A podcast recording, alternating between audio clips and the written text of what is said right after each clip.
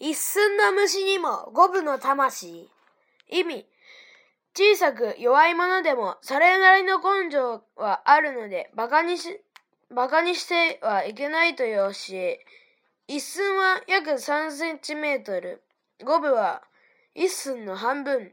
小さな虫でもその半、体の半分ほどの大きさの魂を持っているという意味だよ。